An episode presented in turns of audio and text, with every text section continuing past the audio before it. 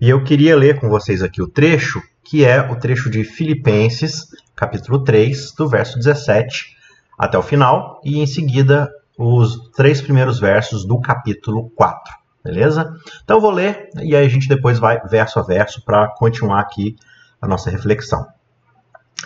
Verso 17: Irmãos, sejam meus imitadores e observem os que vivem segundo o exemplo que temos dado a vocês.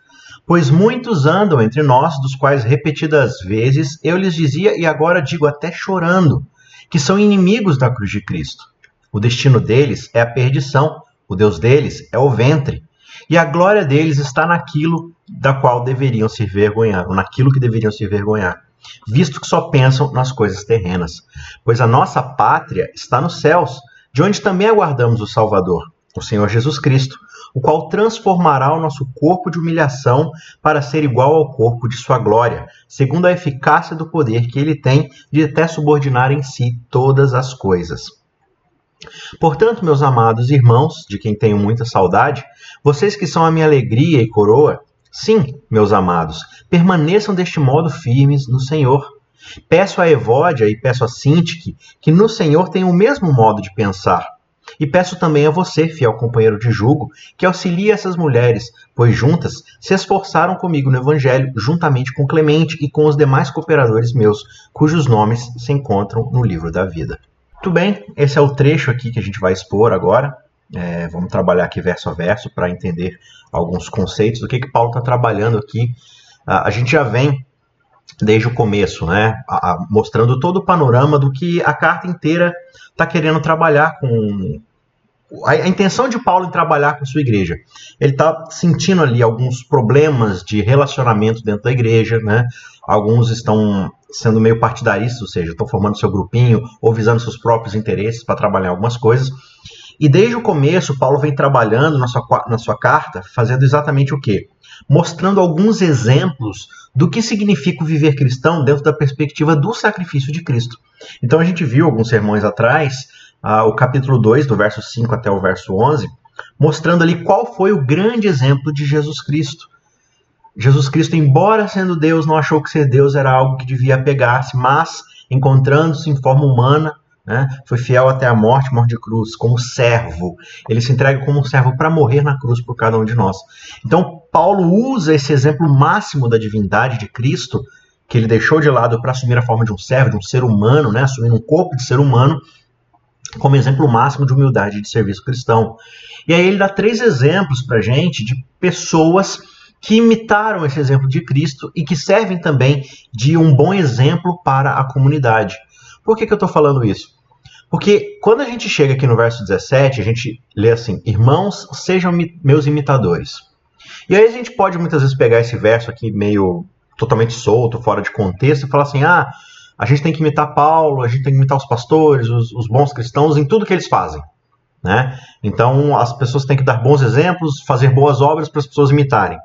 E embora seja verdade que cada um de nós tem que viver uma vida, e, durante os próximos versos Paulo vai explicar um pouco sobre isso, a gente deve viver uma vida correta, praticando boas obras, servindo a Cristo, né? Uh, o que Paulo está falando especificamente aqui, quando ele diz, irmãos, sejam meus imitadores, é algo que ele já está trabalhando desde o início de sua carta. Então, no que que é para ele imitar, eles imitarem, né, a igreja de Filipos, no que que é para eles imitarem a Paulo?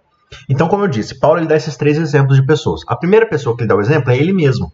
Lá no capítulo 1 ele fala: Olha, eu estou preso, mas nem por causa de eu estar preso, nem, nem eu estando preso, isso é motivo para eu ficar triste. Pelo contrário, eu me alegro. Por quê? Porque por causa da minha prisão, muitas pessoas estão ouvindo falar exatamente do Evangelho. E ao ouvirem falar do Evangelho, elas estão conhecendo a Jesus.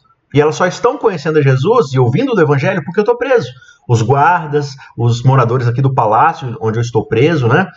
Então ele fala: olha, eu sofri tudo isso, mas é por uma boa razão. Eu estou servindo as pessoas que precisam ouvir o evangelho. Então esse é um exemplo de Paulo, de resignação do próprio querer, da própria vontade para servir as outras pessoas.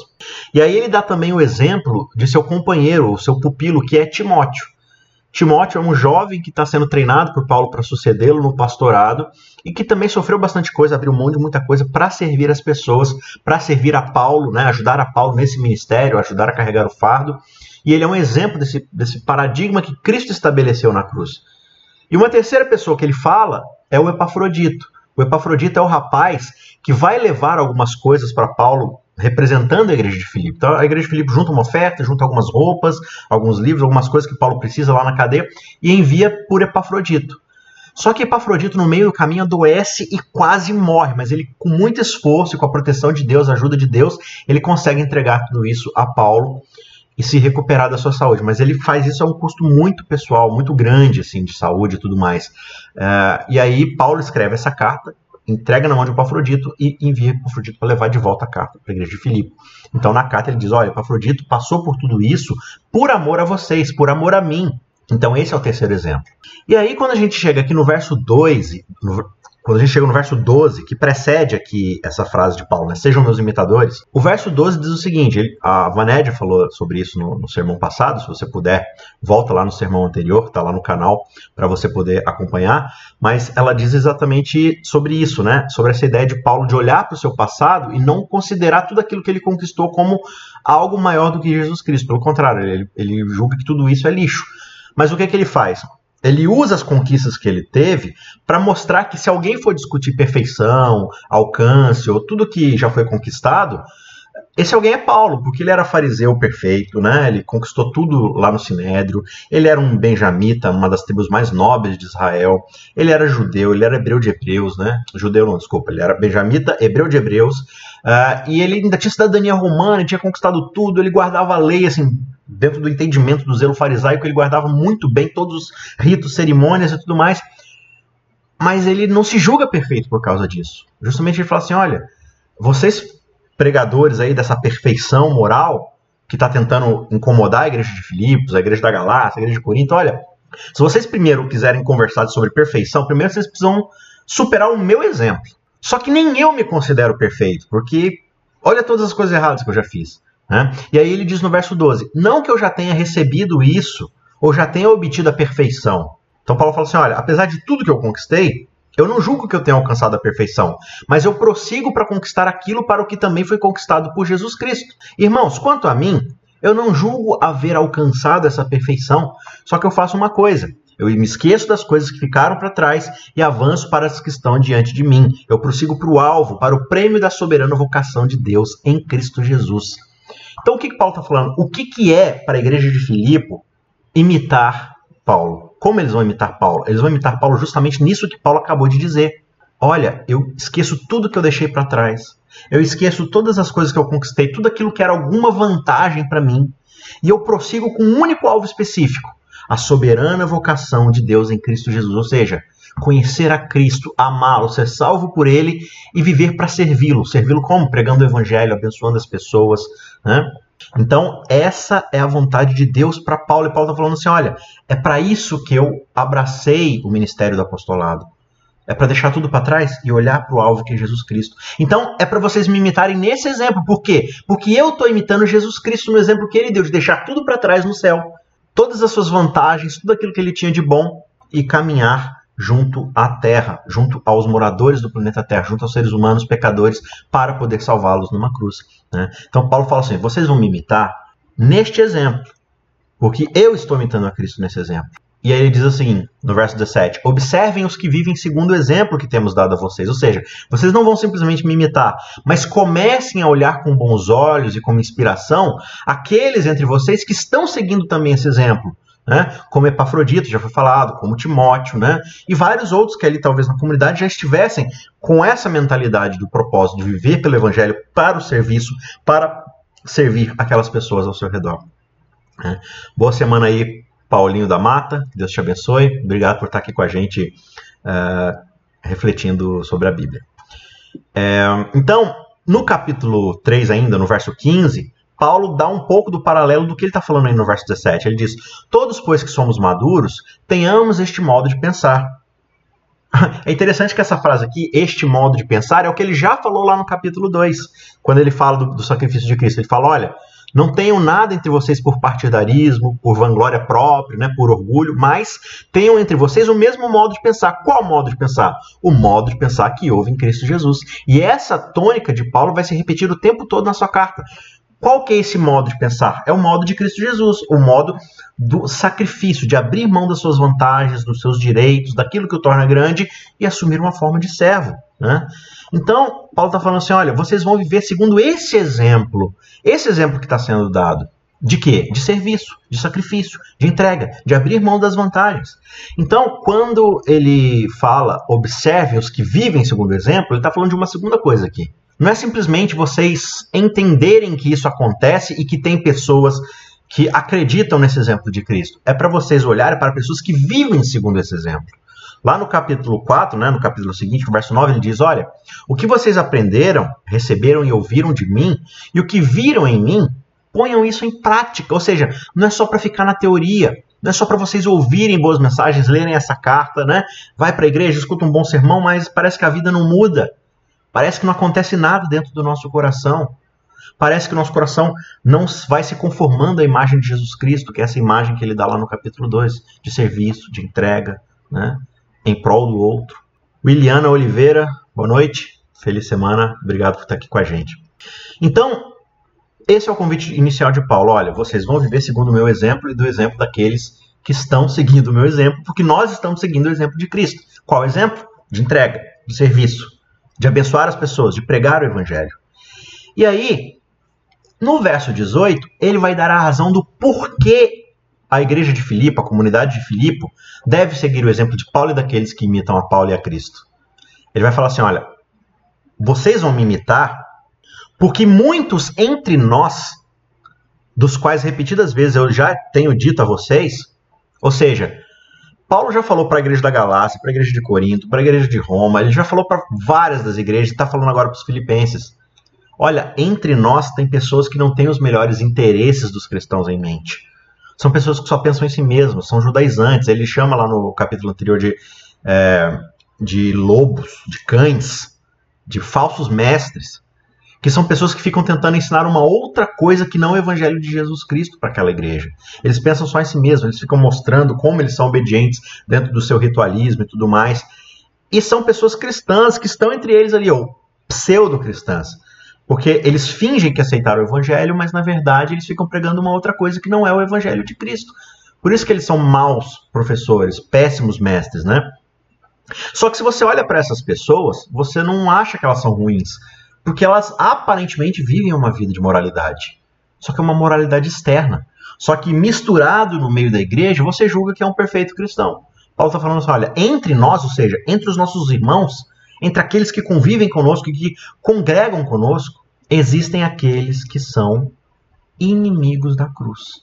Nossa, Paulo, inimigos da cruz? Sim, completamente opostos aos valores da cruz. Então, Paulo vai dizer isso justamente para alertá-los. Ele já vem alertando, ele vem falando: olha, cuidado com os cães, cuidado com os falsos mestres. Então, eu já tenho dito a vocês e agora digo novamente. Só que ele fala assim, e eu digo chorando. Por quê? Porque eu me importo com essas pessoas. Eu sinto muito porque elas estão num caminho ruim. Então, você percebe o que, que Paulo está falando sobre a imitação do seu comportamento. Que Paulo, mesmo tendo que lidar com essas pessoas que são problemáticas, ele tem no coração dele uma profunda, uma profunda empatia por essas pessoas um profundo senso de que ele deseja que eles sejam salvos. Só que eles escolheram, seguir um outro caminho, que é um caminho contrário ao caminho da cruz. Então Paulo fala: olha, eu sinto muito, eu choro por causa deles, o meu maior desejo é que eles alcancem a verdade, a salvação, o evangelho. Mas enquanto eles não escolherem isso, eu tenho que alertá-los, eu tenho que alertar a vocês que essas pessoas são perigosas. Que o que elas ensinam, que o que elas pregam, que o que elas vivem não condiz com a cruz. Eles são inimigos da cruz de Cristo. O que, que significa ser inimigo da cruz de Cristo? A gente vai falar um pouco mais sobre essa expressão inimigos da cruz de Cristo mais ao final da reflexão. Mas aqui no verso 19, Paulo vai dar a descrição de quem são essas pessoas que são inimigos da cruz de Cristo. Ele diz o seguinte: Os inimigos da cruz de Cristo, para começo de conversa, conversa, o destino deles é a perdição. A primeira coisa que Paulo fala, o destino deles é a perdição, ou seja, quem caminha em oposição à cruz quem vive uma vida de inimizade à cruz, não existe outra solução na vida dessa pessoa que não a perdição. desculpa, solução não, destino.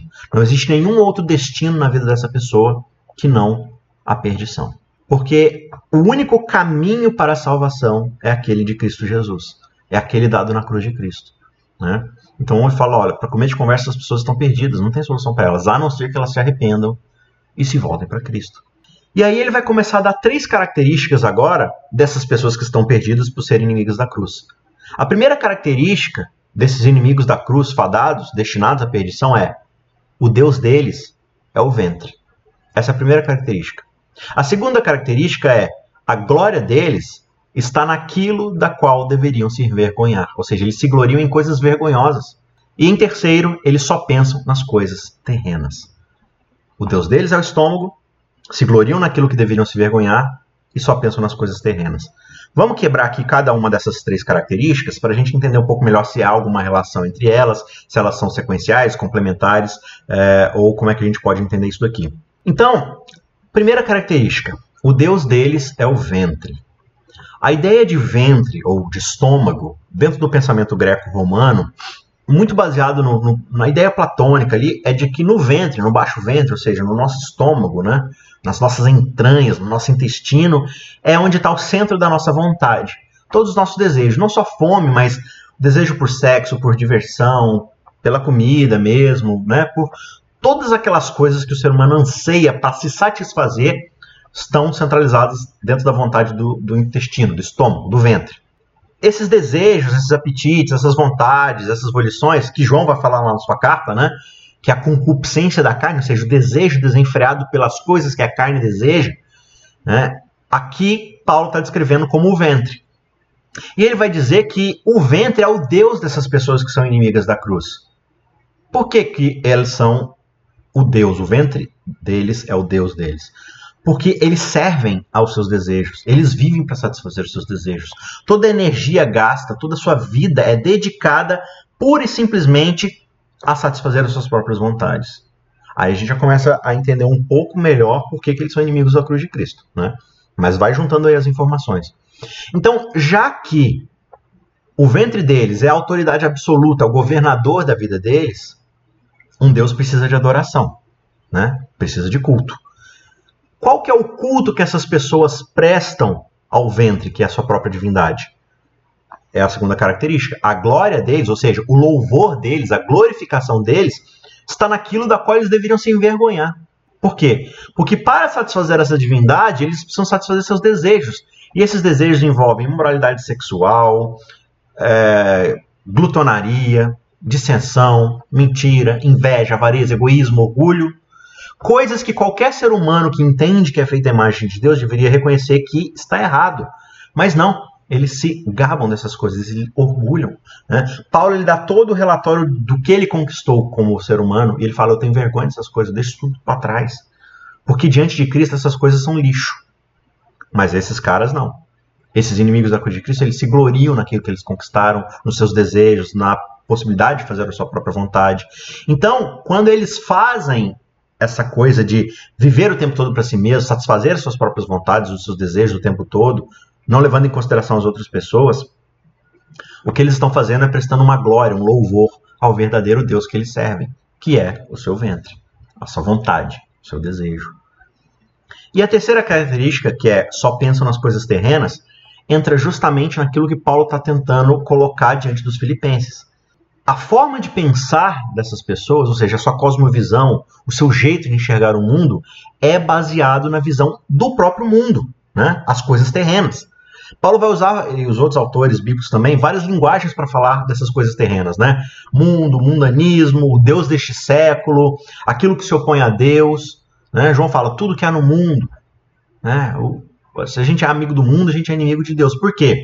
Porque quando esses autores estão falando de mundo na Bíblia, no sentido é, de uma situação, não do planeta Terra, obviamente, eles estão falando de um modelo de pensamento, de um jeito de agir, de pensar, de escolher, que pode ser né, retroagido lá no Éden, quando Adão e Eva escolheram comer do fruto para satisfazer sua própria vontade, desobedecendo assim à vontade de Deus. Né?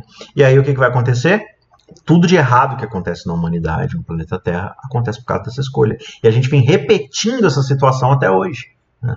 Então Paulo está falando assim: olha, Essas pessoas cujo Deus é o ventre, a vida delas é prestar culto, a satisfazer as próprias vontades para poder adorar o ventre. É por causa disso que elas têm essa mentalidade, que é uma mentalidade mundana, terrena. O que, que significa essa mentalidade mundana e terrena? Significa só pensar em fazer aquilo que lhe agrada, aquilo que vai te trazer alguma vontade.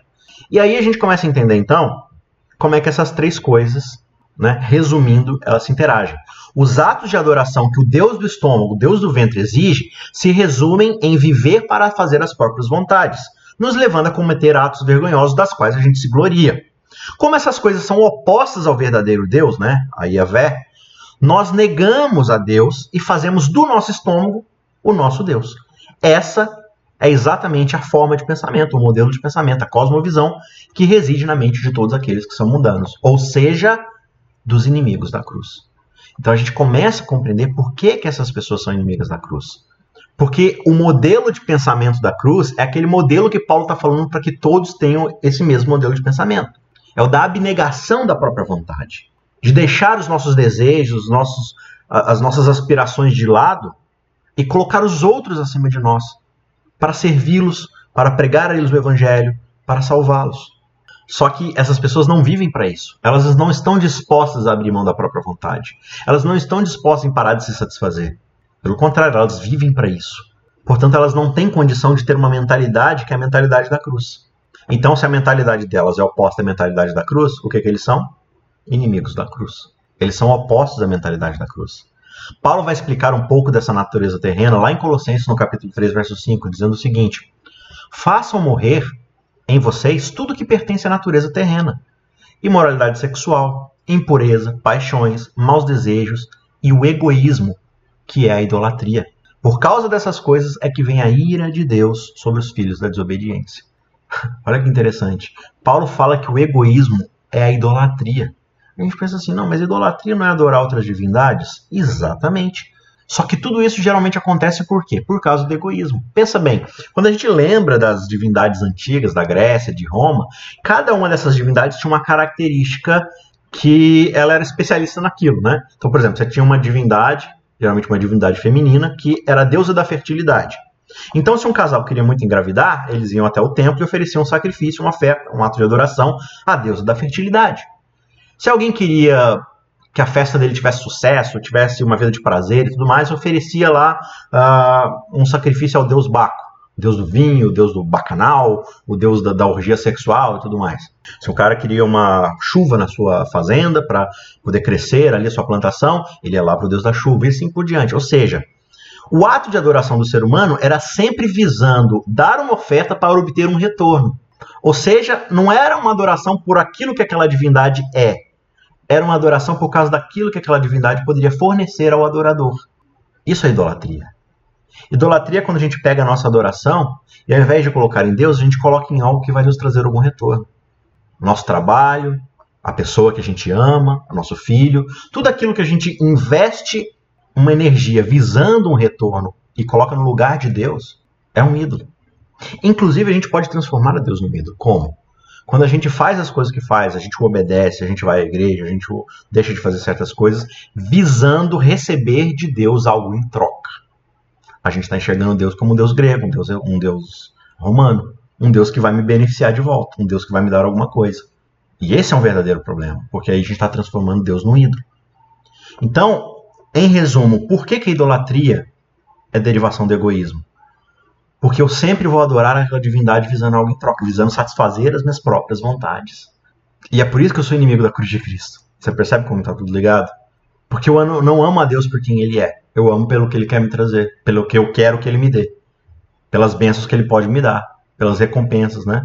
E até pela própria salvação. Ah, mas eu não devo querer a salvação de Deus? Sim, você tem que almejar por isso. Mas justamente não por aquilo que você fez. Paulo deixou isso muito claro no começo do capítulo 3. Olha, tudo aquilo que eu conquistei é lixo diante daquilo que Cristo conquistou por mim na cruz.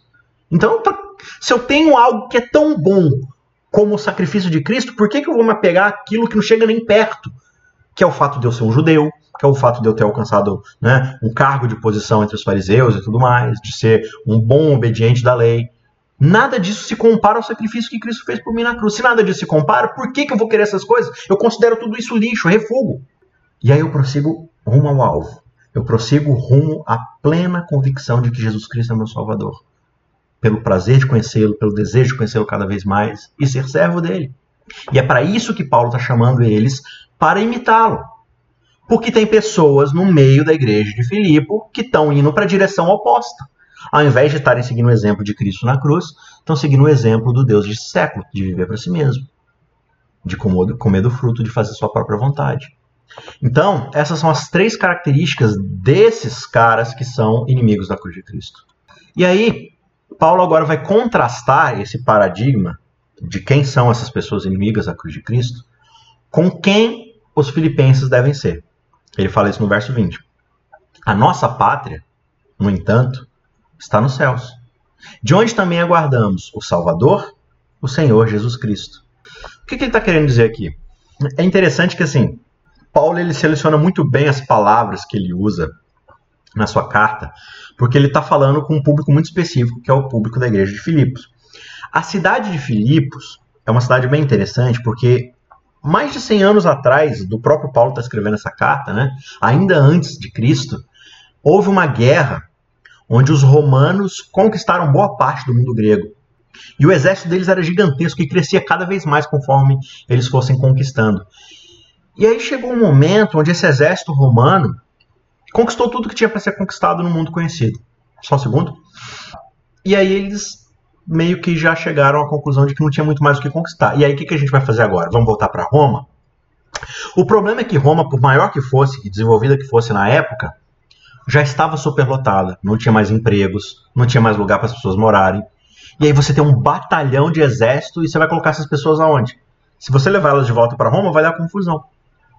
Aí a, a cidade romana, o governo romano começou a dar incentivos para que esses soldados ficassem naquelas regiões conquistadas e começassem a colonizar essas regiões. Dentre elas, Filipe era uma das principais. Então, vários dos soldados romanos começaram a se estabelecer em Filipos e colonizá-la, ou seja, ela se tornou uma colônia romana. O que isso significava à época? Que ela era Roma tanto quanto Roma é Roma. Ali é um pedacinho de Roma. Eu tenho a pátria romana lá na frente, mas isso aqui é um espaço que representa o governo romano de César, os valores romanos, as leis romanas, os direitos romanos, a cultura romana, os deuses romanos, tudo aquilo que cerca o que é ser um romano está presente aqui em Filipos também. E todos esses habitantes de Filipos se orgulhavam, nós somos romanos. Então a ideia aqui que ele coloca é que não é que esses caras eles querem ir para Roma e ficar em Roma. Eles já estão em Roma, porque Filipe é Roma. Filipos representa Roma. E aí Paulo fala: olha, a nossa pátria está nos céus, de onde nós aguardamos o Senhor e Salvador Jesus Cristo.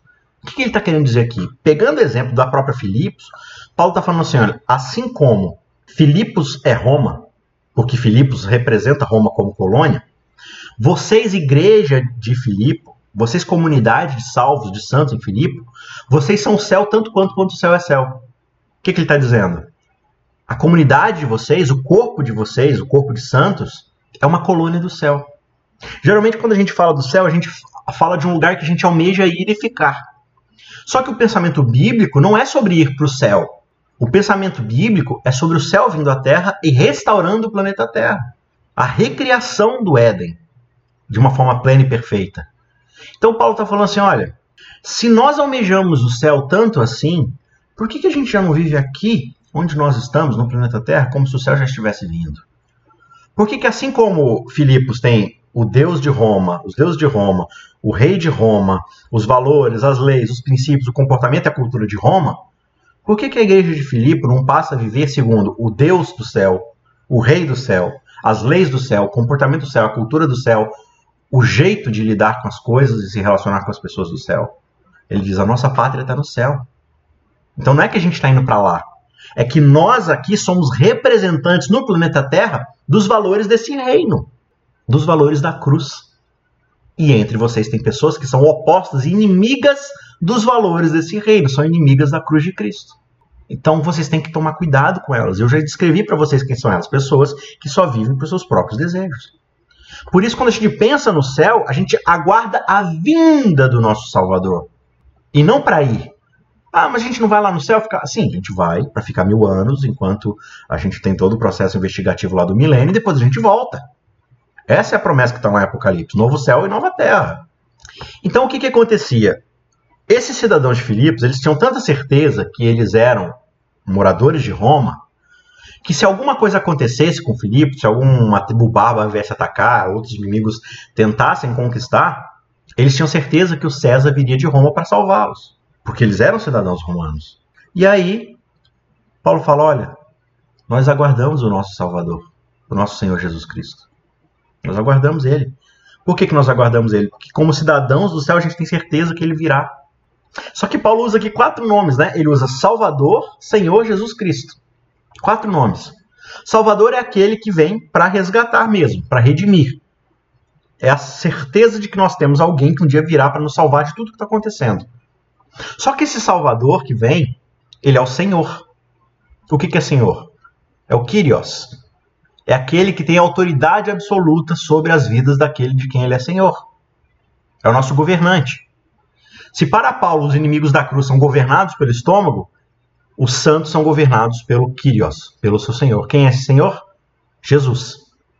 O nome Jesus, Yeshua, significa Deus é salvação. Então esse Salvador, não só ele é meu Senhor, como ele é Deus. E esse Deus, ele mandou Cristo. Quem é Cristo? Cristo é ungido, é o Messias. É aquele que vai assumir a posição de servo para ser fiel até a morte, morte de cruz. Então, todo esse paradigma da cruz e do serviço está centralizado nessa esperança desse Salvador que nos salvou justamente pelo senhorio de Cristo, que foi assumir a forma de servo e ser fiel até a morte, morte de cruz. Então, qual que é a ideia aqui?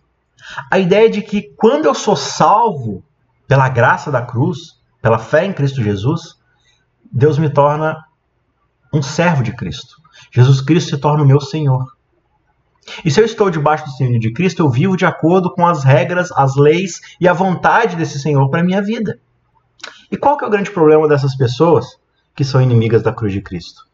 O grande problema é que elas não estão dispostas a ficar debaixo do senhorio de Cristo.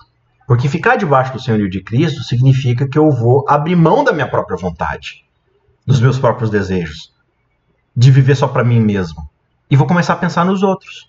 E vou abdicar a mão daquilo que me é vantagem, como Cristo fez, para colocar os outros acima de mim.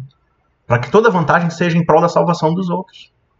E essas pessoas não querem ir a tal extremo. Então, para que elas não alcancem tal extremo, não vivam debaixo do senhorio de Cristo, elas começam a substituir a cruz por outras coisas. Então, assim, eu não quero abrir mão do meu egoísmo. Porque abrir mão do meu egoísmo é considerar tudo que eu tenho como dos outros. Então, ao invés de abrir mão do meu egoísmo, eu vou guardar o sábado, parar de comer carne de porco e ir à igreja todo sábado. E eu não vou a tal lugar, eu não vou vestir tal roupa, não vou comer tal comida. E aí todo mundo vai saber que eu sou um cristão. Isso é suficiente mesmo que eu não aceite o sacrifício de Cristo. Então não é Jesus Cristo suficiente para minha salvação, é Jesus Cristo e mais alguma coisa. É Jesus Cristo mais minha vestimenta, é Jesus Cristo e mais minha obediência a certas regras dietéticas. Não que essas coisas não tenham importância, mas elas não substituem o sacrifício. De... E essas pessoas, para não estarem debaixo do Senhor de Cristo, aceitando o sacrifício da cruz, da cruz, elas começam a se revestir de uma moralidade meramente externa. E Jesus ele falou especificamente sobre essas pessoas. Lá em Mateus no capítulo, lá em Mateus capítulo 23, verso 25, Jesus fala assim: "Olha, ai de vocês escribas e fariseus, hipócritas, porque vocês limpam o exterior do copo e do prato, mas estes por dentro estão cheios de roubo e de glutonaria. Fariseu cego, limpe primeiro o interior do corpo, para que também do copo, desculpa. Limpe também o interior do copo, para que também o seu exterior fique limpo. Ai de vocês, escribas e fariseus, hipócritas, porque vocês são semelhantes aos sepulcros pintados de branco, que por fora se mostram belos, mas interiormente estão cheios de ossos de mortos de toda podridão. Assim também vocês, por fora, parecem justos aos olhos dos outros, mas por dentro estão cheios de hipocrisia e de maldade. Ou seja, Jesus fala com os líderes, os mestres da lei da época, pessoas que se julgam moralmente superiores porque elas seguem todo esse rito e por fora elas são perfeitas. Mas dentro do interior delas está cheio de podridão. Porque é dentro do nosso coração que procede o quê? O egoísmo, a avareza, a inveja, o orgulho, a malignidade de pensar mal dos outros, de desejar o mal dos outros, de querer ser melhor do que os outros. E não tem nada que eu possa vestir, comer ou fazer que vai mudar isso dentro de mim. É só a cruz que vai fazer isso. Só que, de novo, quando eu aceito a cruz, eu aceito a salvação e a graça, eu aceito o senhorio de Cristo na minha vida. E ele vem para mudar tudo. Ele vem para realizar uma cirurgia, tirar tudo isso de dentro de mim e me colocar como cidadão do seu reino, que é alguém que visa os interesses desse reino. Que é o quê? O serviço, a entrega, colocar os outros acima de mim mesmo. Mas eu não estou disposto a isso. Então eu deixo a cruz de lado e começo a pensar nesses rituais de coisas que eu escolhi para achar que eu sou um bom cristão e achar comigo mesmo que eu mereço ser salvo porque eu faço essas coisas. Sabe o que, que eu sou? Um inimigo da cruz de Cristo. Nada mais do que isso. Porque eu não estou disposto a aceitar o Senhor de Cristo na minha vida. Por isso eu rejeito a cruz. Então, os inimigos da cruz, eles são cheios de moralidade, de rito, de regras e tal. Mas dentro do interior deles está a arrogância, o egoísmo, o orgulho. Então Paulo fala, olha, cuidado com essas pessoas. Vocês são cidadãos de uma pátria celestial. Então vocês vivem de acordo com os valores de quem governa essa pátria celestial. No verso 21, ele vai falar o que, que esse Senhor Jesus Cristo vai fazer quando nos salvar. Ele vai transformar o nosso corpo de humilhação para ser igual ao corpo da sua glória, segundo a eficácia do poder que ele tem de subordinar a si mesmo em todas as coisas, ou subordinar a si mesmo todas as coisas. Paulo fala aqui da transformação de um corpo de humilhação.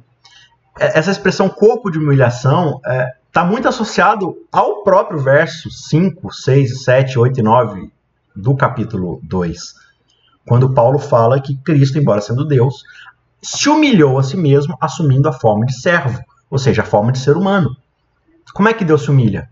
Assumindo a forma de servo. Esse corpo de humilhação, um corpo que sente fome, que sente frio, que sente calor, que sente dor e que morre na cruz.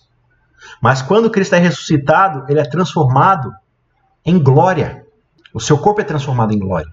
E a promessa que Paulo está colocando aqui é que aqueles que aceitam morrer em Cristo serão transformados desse corpo que enfrenta a morte, que enfrenta a dor, que enfrenta a humilhação, em um corpo de glória semelhante ao de Cristo.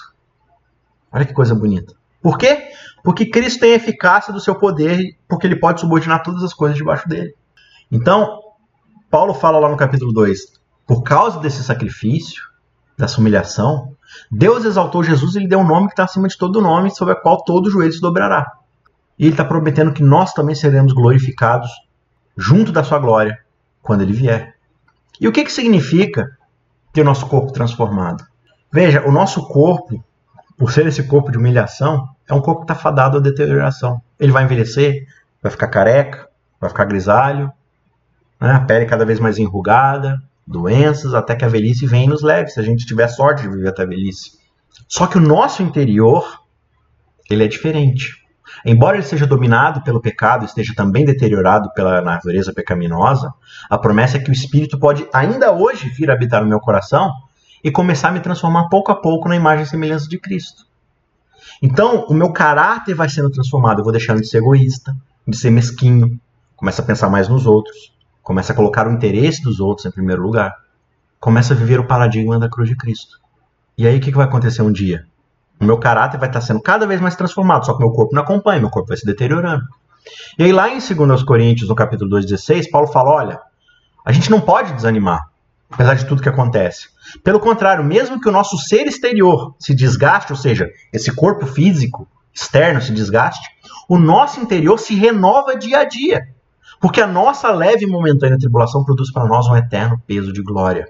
O que Paulo está dizendo é: olha, o nosso corpo aqui pode se deteriorar, mas o Espírito Santo está trabalhando no nosso coração. E um dia, Cristo vai voltar e vai nos transformar segundo a sua própria glória. O que isso significa? Que esse corpo exterior vai ser condizente com a transformação interior que já vem acontecendo em nós. A gente vai ter um exterior que reflete externamente aquilo que nós somos por dentro. Aí eu pergunto: se eu olho para dentro de mim hoje e sei o que está dentro de mim, eu quero que meu exterior reflita isso? Se a resposta é negativa, eu preciso do Espírito Santo. Eu preciso da cruz para que eu seja transformado dia a dia. E aí ele finaliza é, essa perícope, né, esse trechinho aqui, indo para o capítulo 4, para dizer o seguinte. Portanto, eu já estou com o tempo bastante avançado aqui, então vou ser bem breve. Portanto, meus amados irmãos, de quem tenho muita saudade, Vocês que são a minha alegria e coroa, sim, meus amados, permaneçam neste modo firmes no Senhor, ou seja, tenham perseverança. Por mais que seja difícil, tenham perseverança, porque Deus está voltando. O nosso Senhor e Salvador Jesus Cristo ele vai voltar, porque essa pátria é dele, pertence a ele. Então Paulo fala aqui com imensa alegria, olha, eu tenho saudade de vocês, vocês são a minha alegria, vocês são a minha coroa, vocês são a minha recompensa por todo o meu esforço no serviço de Cristo. Permaneçam firmes no Senhor, não se apartem da cruz. Não vivam uma vida de condolência própria, de pensar só em si mesmo, de fazer as próprias vontades. Vocês são cidadãos do céu. Não sigam o exemplo dessas pessoas, porque elas são inimigas da cruz de Cristo. Sigam o meu exemplo. Sigam o exemplo daqueles que me seguem, porque a gente segue o exemplo de Cristo, de entrega, de serviço. E aí, o verso 2 e 3, Paulo vai dar um exemplo muito prático de algo que está acontecendo ali na comunidade, e por ser uma das razões pelas quais ele escreve essa carta. Ele diz: Olha, peço a Evódia e peço a Sintique, duas mulheres, que no Senhor tenham o mesmo modo de pensar. Olha essa expressão aqui de novo. Qual o modo de pensar? Deus, Cristo, embora sendo Deus, não achou que esse Deus era algo que devia pegar-se. Pelo contrário, esvaziou-se a si mesmo e assumiu a forma de servo, de forma humilhante, e sendo fiel até a morte, morte de cruz. Esse é o modelo de pensamento que você deve ter. Então, Paulo pega tudo isso e fala assim: vamos pegar um exemplo prático agora. Tem uma coisa acontecendo aí na comunidade. Duas mulheres, e Paulo vai dizer o seguinte: olha, essas duas mulheres, no verso 3, elas são companheiros de jogo meu. Elas me auxiliaram na pregação do evangelho, se esforçaram muito comigo. Eu amo essas duas mulheres como irmãs em Cristo. Só que eu preciso falar para elas: olha, cada uma de vocês está pensando nos seus próprios interesses. Vocês estão vivendo para aquilo que é de vocês. Eu me importo com vocês, se arrependam. Paulo está exortando as duas publicamente. Perceba que toda essa carta está sendo lida desde o começo por toda a comunidade. E essas duas mulheres estão ouvindo a carta desde o começo. E agora estão escutando: olha, vocês precisam se reconciliar. Se uma considerar a outra como superior a si mesma, as duas vão ser elevadas. As duas vão ser exaltadas uma pela outra. Mas que egoísmo cada uma viver para si mesmo. Voltem-se para a pregação do evangelho novamente. Tenham o mesmo modo de pensar, o modo de pensar de Cristo, de colocar o outro como superior a si mesmo, de abrir mão de suas próprias vontades, do seu partidarismo, da sua panelinha e viver para os outros. Juntamente com Clemente, ele fala, que é um dos outros ajudantes, e os demais cooperadores meus, cujos nomes se encontram no livro da vida. Paulo fala assim: olha, vocês estão no livro da vida, vocês pertencem ao Cordeiro, vocês pertencem a Jesus Cristo. Não hajam como inimigos da cruz, brigando entre si para ver quem ocupa o melhor cargo, para ver quem tem mais influência, buscando os próprios interesses. E aí, quando a gente olha para a gente, como é que a gente enxerga tudo isso daqui? Será que hoje eu consigo olhar para minha igreja, para minha comunidade, para minha família, para minha casa, para o lugar onde eu jogo bola, onde eu saio com as amigas para ir no shopping ou para caminhar no parque, o local onde eu trabalho? Será que todos esses lugares são colônias do céu? Será que no meu trabalho eu não vivo simplesmente para ganhar dinheiro e satisfazer os meus desejos e aquilo que eu posso comprar com esse dinheiro? Mesmo as necessidades básicas, como aluguel, comida, remédio, enfim. Mas será que nesse meu trabalho eu enxergo que ali é uma colônia do céu e que ali no meu trabalho eu devo viver de acordo com as regras, as leis e os comportamentos do céu, entendendo que no céu existe um rei que é senhor e soberano sobre a minha vida e eu adoro esse Deus? Será que no meu lazer eu coloco os outros acima de mim mesmo e entendo que a vida de outras pessoas às vezes é mais importante do que eu ter uma diversão? Do que eu gastar às vezes horas e horas e horas assistindo seriado no Netflix ou indo a lugares para me divertir. Não que essas coisas sejam erradas em si, mas será que eu estou colocando essas coisas acima de outras pessoas? Né? As coisas que eu quero comer, que eu quero me divertir. Ah, ninguém tem nada com a minha vida, eu vou fazer o que eu quiser. Ah, parabéns, você é o inimigo da cruz de Cristo. Porque os outros não são superiores a você e você não assumiu uma forma de servo. Paulo estava na prisão, falando: Olha, eu estou alegre porque por causa da prisão eu estou servindo outras pessoas. Será que a gente está disposto a falar o mesmo? Ou será que a gente age como inimigos da cruz de Cristo? Será que a gente ainda vive para ficar satisfazendo a nossa própria vontade? Essa é a reflexão que a gente precisa fazer. Então lembre-se, Paulo apresentou para nós dois paradigmas, dois modelos de pensamento. Um tem a ver com sacrifício, com humilhação. O outro tem a ver com indulgência própria, com orgulho. Um tem a ver com altruísmo e entrega. O outro tem a ver com egoísmo e tomar para si e satisfação própria. Um tem a ver com serviço. Com olhar para o outro como um alvo do amor de Deus que precisa ser alcançado. O outro tem a ver com ser servido, com ser satisfeito. Um é o paradigma da cruz de Cristo. O outro é o paradigma dos inimigos da cruz de Cristo. Qual que você vai escolher? De qual que você está mais perto? O apelo de Paulo aqui para a igreja de Filipos para viverem como cidadãos e não como inimigos da cruz de Cristo, cidadãos do céu, é o mesmo apelo para você e para mim. Vivam como alguém que sabe que o céu vai descer até a terra um dia para trazer seus valores e o seu reinado. E se ele está vindo, será que eu não devo começar a viver isso agora?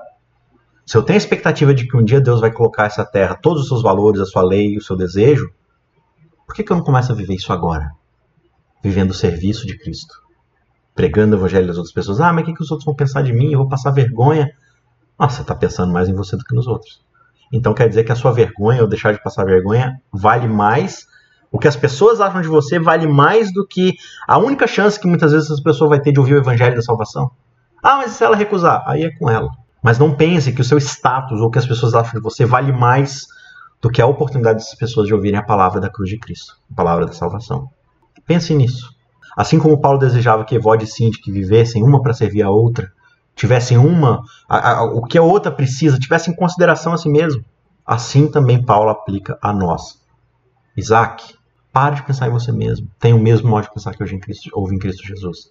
João, Pedro, Tiago, Maria, Clara, Daniela, Marcelo, pare de pensar só em você mesmo. Tenha o mesmo modo de pensar que houve em Cristo Jesus.